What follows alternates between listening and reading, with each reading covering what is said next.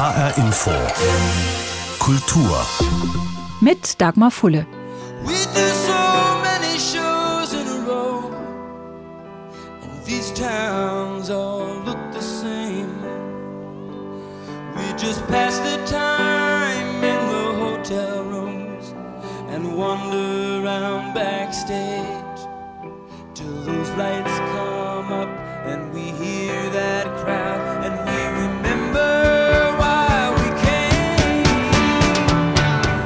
viele Auftritte, so viele Bühnenshows hintereinander. Die Städte sehen alle gleich aus. In unseren Hotelzimmern schlagen wir die Zeit tot und drücken uns hinter der Bühne rum, bis die Lichter angehen, bis wir die Menge hören und wir wieder wissen, warum wir gekommen sind. Jackson Brown hat ihn so treffend beschrieben wie kaum ein anderer. Diesen Moment, in dem ein Musiker, eine Musikerin die Bühne betritt auf einer Tournee mit vielen Leerlaufzeiten, mit viel Unterwegssein und auch mal Langeweile. Aber für dieses Gefühl, für das Gefühl, auf der Bühne zu stehen und Musik für die Menschen zu machen, dafür lohnt sich das alles. Immer wieder. Ein Gefühl, das Künstlerinnen und Künstler aller Art seit mehr als einem Jahr schmerzlich vermissen. Mal ganz davon abgesehen, dass viele von ihnen auch seit mehr als einem Jahr kein Geld mehr verdienen können mit ihrer Musik. Der Hessische Rundfunk will mit der Aktion Bühne frei ein kleines Zeichen setzen. Mit einer Reihe von Auftritten für hessische Bands und Solisten im großen Sendesaal in Frankfurt quer durch alle musikalischen Genres ohne Publikum, aber trotzdem mit viel Öffentlichkeit. Online, im Radio und im Fernsehen. 24 verschiedene Acts, präsentiert von Gastgebern, die sich ihre vier Gäste für den jeweiligen Abend selbst ausgesucht haben, aus rund 1500 Bewerbungen. Die Gastgeber sind Cassandra Steen, Leith Aldin, Sabrina Settlur, Gregor Meile, Stefanie Heinzmann und Max Mutzke. Beim Projekt Bühne frei ist er mit großer Begeisterung dabei, auch weil er in seiner eigenen Familie gesehen hat, welche Folgen Corona für Berufsmusiker hatte und hat. Denn der Jazztrompeter Menzel Mutzke ist sein Bruder.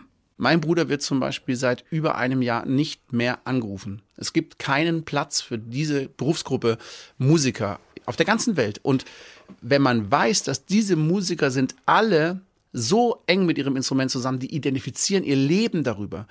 Weil Musiker zu sein und Geld damit zu verdienen, ist schon so gegen alle gesellschaftlichen Regeln, dass man da erstmal mit einem großen Selbstbewusstsein und einer hohen Qualität und viel Glück dahin kommen muss, dass man überhaupt sein Leben damit identifizieren kann oder finanzieren kann. Jetzt ist das verboten, das heißt, denen ist alles entzogen.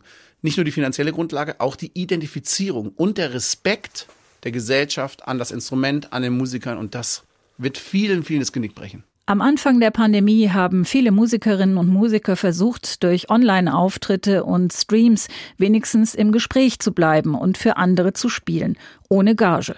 Auf die Dauer aber ist das keine gute Strategie, meint Max Mutzke. Man darf den Leuten nicht vermitteln, dass wir spielen würden, auch wenn wir kein Geld verdienen.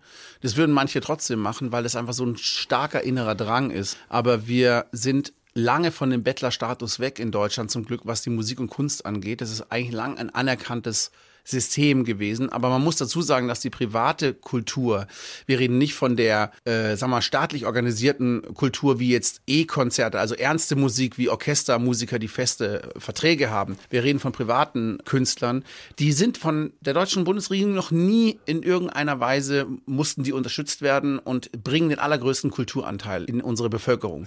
Und wir sind alle selbst organisiert und privat und haben es irgendwie gelernt, dass wir Überlebenskünstler sind. Dass wir also auch in der Zeit, bevor unsere Karriere richtig ans Laufen kommt, haben wir jahrelang Musik gemacht, ohne Geld zu verdienen, aus einer inneren Leidenschaft heraus. Also würden wir auch ohne Geld verdienen weiterhin Musik machen. Aber es kann für uns nicht sein, dass wir sehen, wie Unternehmen wie Karstadt, TUI oder sonst was, Privatunternehmen teilweise, wo viele Leute noch ihre Boni ausgeschüttet bekommen, einfach mal schnell mehrere Milliarden Euro vom Staat bekommen, um den Laden am Laufen zu halten. Das ist mehr Geld, als die Kultur jemals erhalten hat. Und das ist so schwer zu ertragen. Also diese Wertschätzung kristallisiert sich total raus. Und es ist noch nicht mal so, dass die Politiker, mit denen wir gesprochen haben, sich nicht dafür interessieren würden. Sie haben nur schlicht und weg keinen blassen Schimmer, was wir brauchen und wie es uns geht. Und wir haben keine Lobby. Wir haben nicht wie die Cockpit oder die Verdi jemand, der sich für uns hinstellt und eine Schnittstelle hat zwischen Künstlern und Politik und das brauchen wir. Eine Lobby für Künstlerinnen und Künstler wünscht er sich. Andere halten dagegen und sagen, nein, es gibt schon genug Lobbyismus in Deutschland. Politische Aufmerksamkeit und faire Behandlung wären der bessere Weg. Darüber darf sicher noch weiter diskutiert werden. Der schnellere Weg ist der Weg zurück auf die Bühne. Im Moment gehen die Infektionszahlen täglich zurück, die Zahl der Geimpften dagegen wächst, parallel zu den Hoffnungen der Menschen.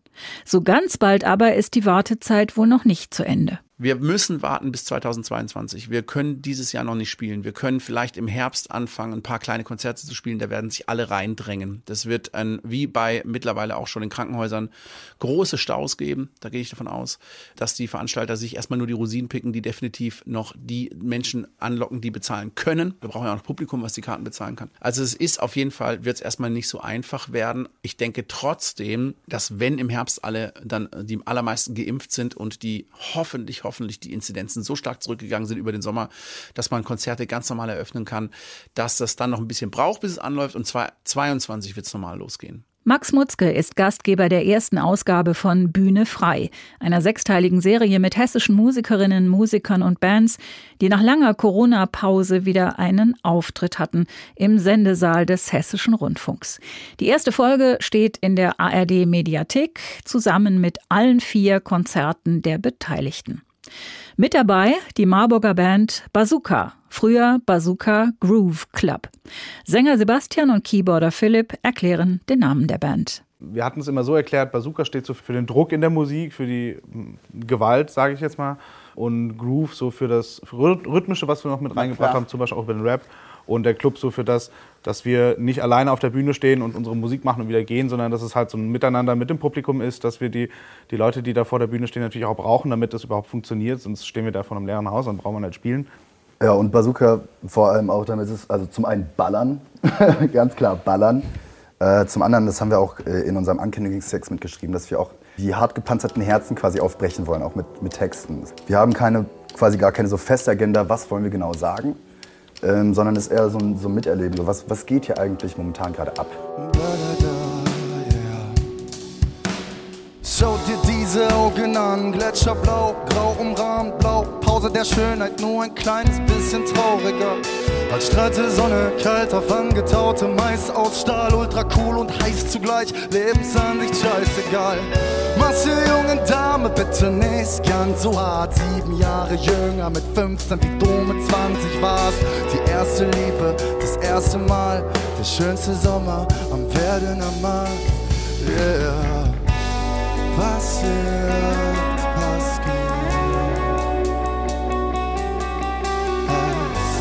Es passiert, das geht.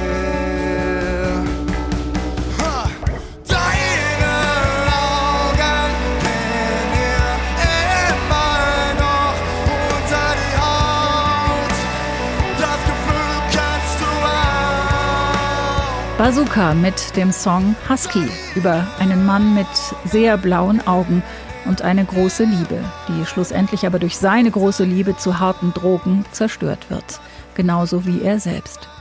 Songs, die nicht immer schöne Geschichten erzählen, Songtexte mit Tiefgang und Musik, die sich schwer in eine Kategorie stecken lässt.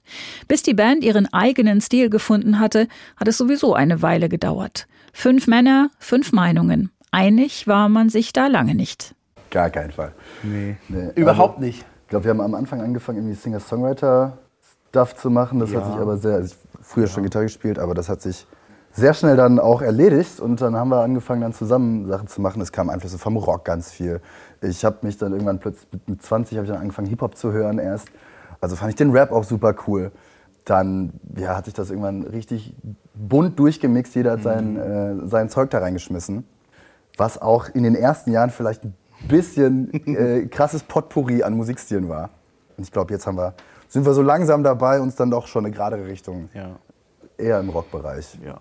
Rock und Rap. Das sind die beiden Genres, die sich am häufigsten wiederfinden bei Bazooka. Ihre Musik endlich mal wieder auf eine Bühne bringen zu können, das fanden sie unfassbar schön. So haben sie es ausgedrückt. Und deshalb haben sie auf die Frage nach ihrem größten Wunsch auch nur eine ganz einfache Antwort. Wir wären ein- einfach alle Fan davon, wenn irgendwie wieder Normalität einkehren würde.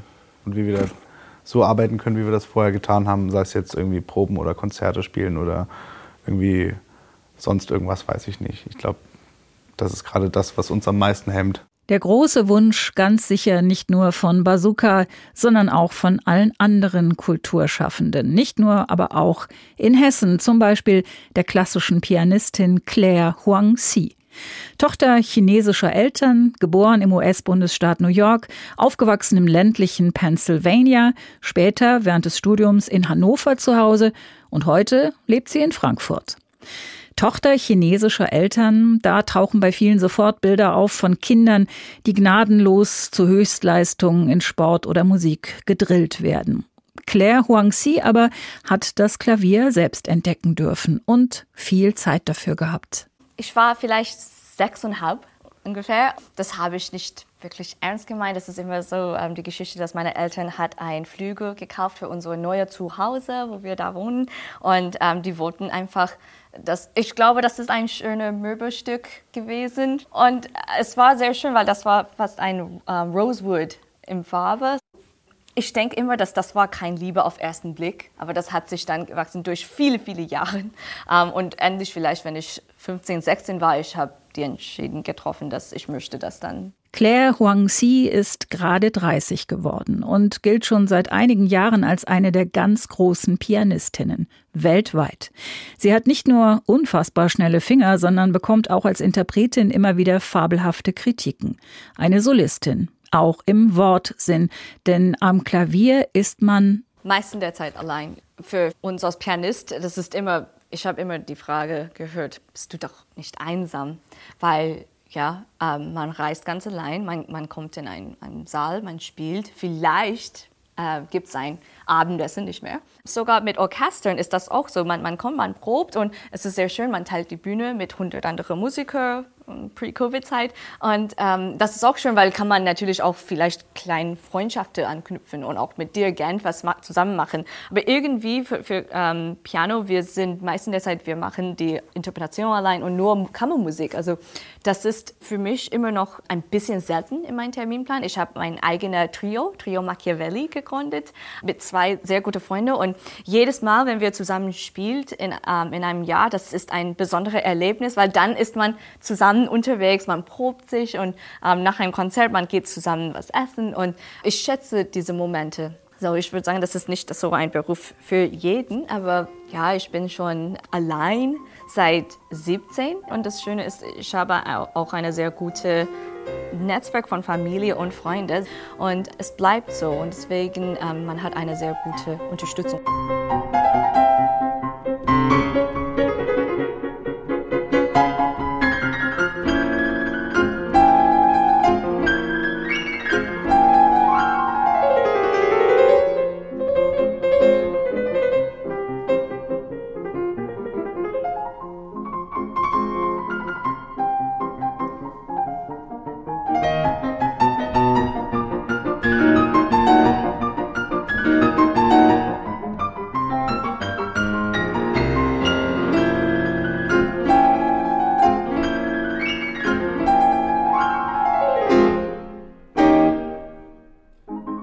Pianistin Claire Huang-Si mit dabei in der ersten Folge von Bühne frei, der HR-Aktion, die hessischen Künstlerinnen und Künstlern die Möglichkeit gibt, wieder mal aufzutreten.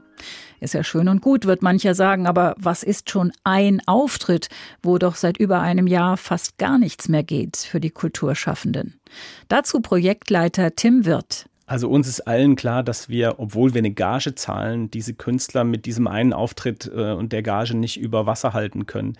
Es geht den Künstlern und Künstlerinnen wirklich darum, ein Gehör zu finden, auf sich aufmerksam zu machen, zu zeigen, wir sind da, wir haben was geschaffen, wir möchten auftreten, wir haben Spaß daran und es gibt auch einige Künstler, die gesagt haben, wir spenden unsere Gage, die wir bekommen. Es geht uns einfach nur darum, mal wieder gemeinsam richtig auf einer Bühne zu stehen und Musik machen zu dürfen.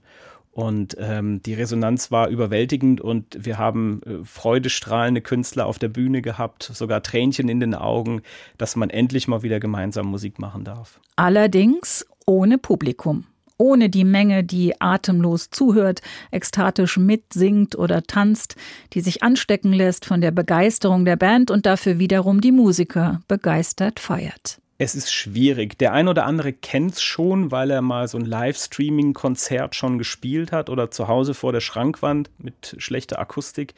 Aber es fühlt sich immer noch seltsam an. Der Unterschied ist einfach, wir haben eine Bühne, wir haben das mit Licht ausgestattet, da gibt es eine schöne Tonanlage und es ist ein einfach viel mehr ein Bühnengefühl da und das spüren wir auch von den auftretenden Musikern und Musikerinnen, dass sie wirklich total glücklich sind und äh, auch ohne die fehlende Resonanz und den Applaus nach Hause fahren und das Gefühl hatten, wir sind heute aufgetreten.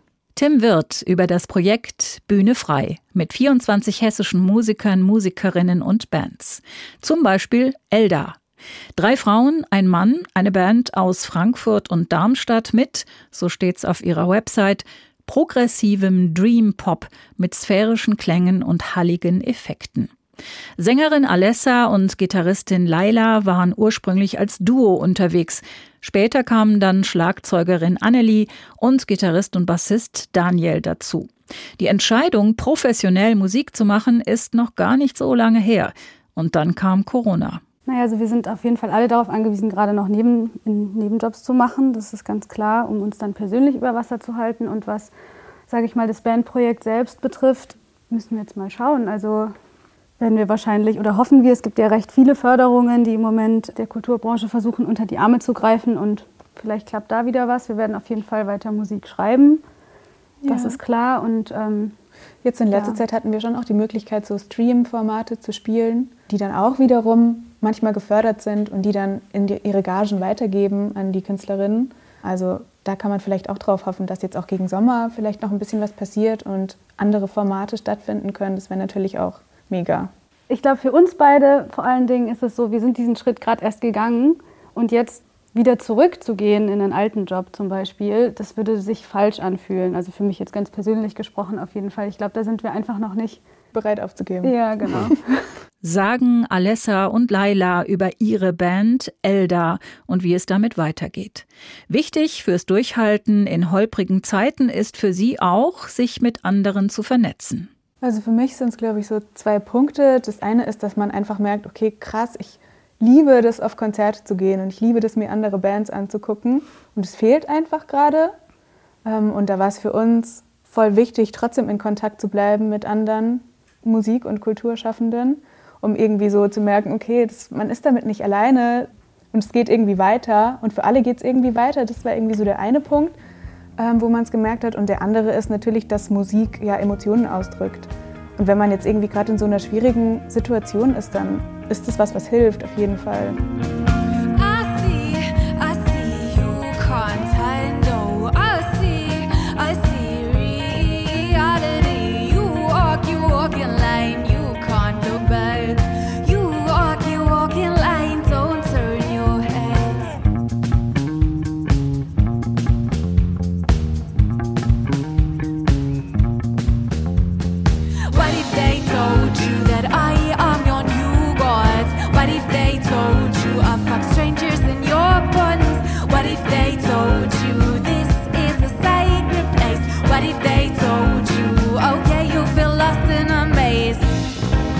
Aus Frankfurt und Darmstadt kommt die Band Elda mit dabei beim Projekt Bühne frei.